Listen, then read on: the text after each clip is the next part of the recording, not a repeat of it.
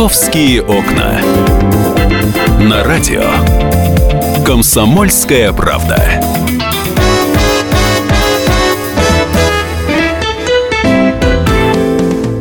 Здравствуйте, начинается новый рабочий день. В рамках программы «Московские окна» я всех приветствую. Столица 11 часов 5 минут. И вот давайте мы с вами пройдемся по новостям. Новостей великое множество, новости разные. Есть у нас такой замечательный проект под названием «Проверка слухов». Э, с вчерашнего вечера по сегодняшнее утро все обсуждают страшную новость. Есть пост, правда, он, вернее, был пост в социальных сетях, в Инстаграме э, человека, который является водителем, э, машинистом, вернее, электропоезда. А зовут его Сергей Попов, который выложил, значит, в Инстаграме фотографию и комментарий. Я зачитываю, потому что страничка-то удалена, но комментарий остался. Движение по МКЖД началось и тут же закончилось у первой платформы Волоколамская. Вот э, как так у нас строить, что поезд не проходит по платформе, разодрали всю бочину головного вагона. Ну и дальше пошли комментарии. Сколько стоит этот поезд, что дорогое удовольствие, что не умеет строить. А я на минуточку хочу сказать, что общая стоимость МКЖД, а платформу, которой поезд как раз и поцарапался, 236 миллиардов рублей. Но это действительно крутой проект, очень, э, так скажем, э, затратный. Вот, и, значит, пошли разговоры, что вот, э, использовали поезда не того размера, фотографии этого самого поезда с разодранным боком, что нас пилят деньги и так далее, и так далее. Естественно, мы хотим в этой истории разобраться, поэтому мы тут же позвонили нашему э, гостю, э, нашему эксперту, и вот в рамках нашей рубрики, которую мы сейчас обозначим, он нам все дело и прокомментирует. Проверка слуха нашем эфире прозвучит сейчас, э, э, так скажем, ну, комментарий, давайте так, начальник службы корпоративных коммуникаций Московской э, железной дороги, филиала УАУ РЖД Владимир Мягков сейчас нам расскажет, в чем же, собственно говоря, была проблема. 20 июля в ходе проведения обкатки электропоездов разных серий на Малом кольце Московской железной дороги в районе платформы Волоколамская один из электропоездов серии D4M, которые не будут эксплуатироваться на МКЖД, но подлежат обкатке на нем, получил царапину. Как установила специальная комиссия, в данном районе продолжаются большие строительные, в том числе земляные работы, которые оказывают влияние на состояние железнодорожного пути. Для устранения этого влияния постоянно проводится диагностика пути, по результатам которой выполняются необходимые необходимые работы по его стабилизации.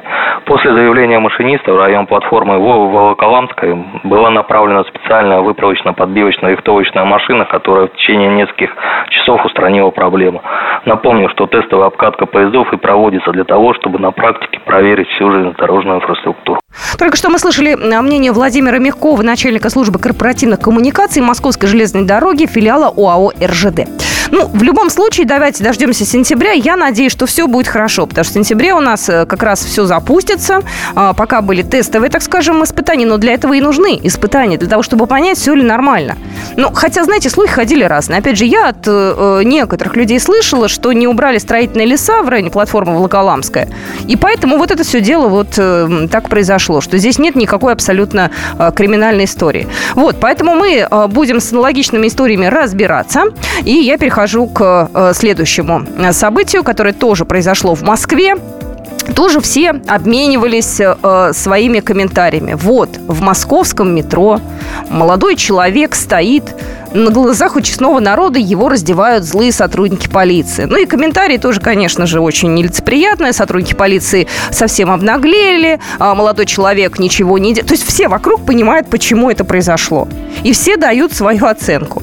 Для меня все неоднозначно, потому что приходили к нам представители московского метрополитена полиции, который как раз отвечает за московское метро, приходили к нам в эфир, и у меня не было впечатления, что это неадекватные люди, а, что полицейские там сумасшедшие или так далее. Поэтому мы решили решили позвонить еще одному эксперту и прямо сейчас узнаем, что же там произошло.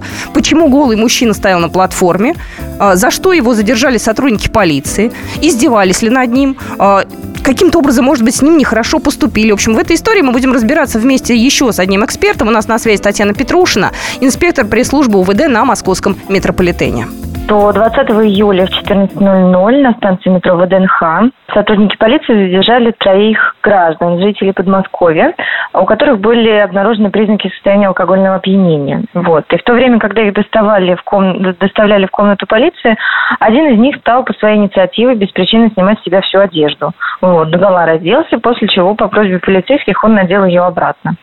А, сотрудники полиции полномочия свои не превышали. И в отношении двоих мужчин были составлены протоколы по 20.1 Кодекса об административных правонарушениях по мелкому хулиганству. В отношении третьего по статье 20.21 появление в общественных местах состояния опьянения. Вот. И у нас до сих пор по данному факту проводится проверка.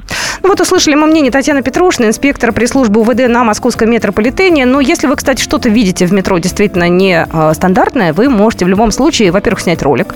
Вы можете прислать нам номер эфирного телефона 8 800 200 ровно 9702, WhatsApp, на который мы как раз и принимаем ваши сообщения, 8 967 200 ровно 9702. Так что вы можете нам любые совершенно сообщения прислать. И если вас что-то тревожит, вы имеете, во-первых, на это право, на э, свое мнение, но мы, в свою очередь, давайте будем проверять, все ли там нормально. Поэтому милости просим, 8 967 200 ровно 9702. Вообще очень открыты для наших сотрудников, э, для не только сотрудников, для наших слушателей. Поэтому, если у вас есть какие-то, э, э, опять же, комментарии, милости просим. Давайте перейдем а, сейчас к делам транспортным, потому что в эти выходные будет э, очередное, так скажем, перекрытие на метрополитене. А, в связи со строительством станции на Люблинско-Дмитровской линии в эту субботу будет закрыт участок серой ветки. Временно недоступными для входа и выхода будут станции метро Дмитровская, Петровско-Разумовская и Тимирязевская. Будут поезда курсировать на отрезках Алтуфьева-Владыкина и Савеловская, бульвар Дмитрия Донского. В воскресенье утром уже уже линия начнет работать в привычном режиме. Я напоминаю, что на Люблинско-Дмитровской линии строят 6 э, станций. Э, по окончании работ э, уже возьмут часть на себя пассажиропотока соседней, очень загруженной Серпуховско-Тимиряевской линии. Вот, и пересечение веток уже планируется на станции метро Петровско-Разумовская. И я еще хочу добавить, что первые три станции новой линии Петровско-Разумовская, Фанвизинская и Бутырская будут запущены до конца 2016 года. А вот в 2017 году будут работать станции Селигерская, Верхняя Лихоборы и Окружная. Вообще, к концу года будет очень много новых станций введено в эксплуатацию. Мы будем вам об этом рассказывать. Я лично очень жду открытия э, новой ветки. Э, у меня будут э, прямо рядом с домом фактически три станции метро. Это станция Равенки, Ломоносовский проспект. Станция Минская, насколько я знаю, тоже будет открыта в ближайшее время, то бишь в этом году. Ну, в общем, мы за этим делом следим. И я хотела еще раз сказать, что сегодня в программе мы планировали поговорить на разные темы. Обязательно мы сегодня поговорим, э, как изменится для москвичей налог на жилье, потому что там э, очень-очень серьезные изменения грядут. И мы с вами, ребят, вполне себе возможно будем платить очень-очень большой налог. И это все будет у нас сегодня в течение эфира. И обязательно сегодня поговорим о ДТП на Кутузовском, которое сегодня было утром. Поэтому свидетелей я очень прошу нам звонить. Расскажу подробности позже. «Московские окна».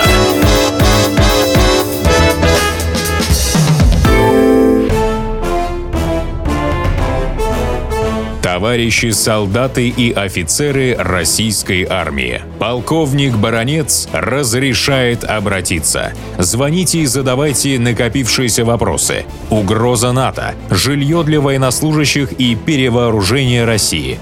Обо всем этом Виктор Баронец знает лучше других. Программу «Военный ревю» слушайте по будням с 5 вечера по московскому времени.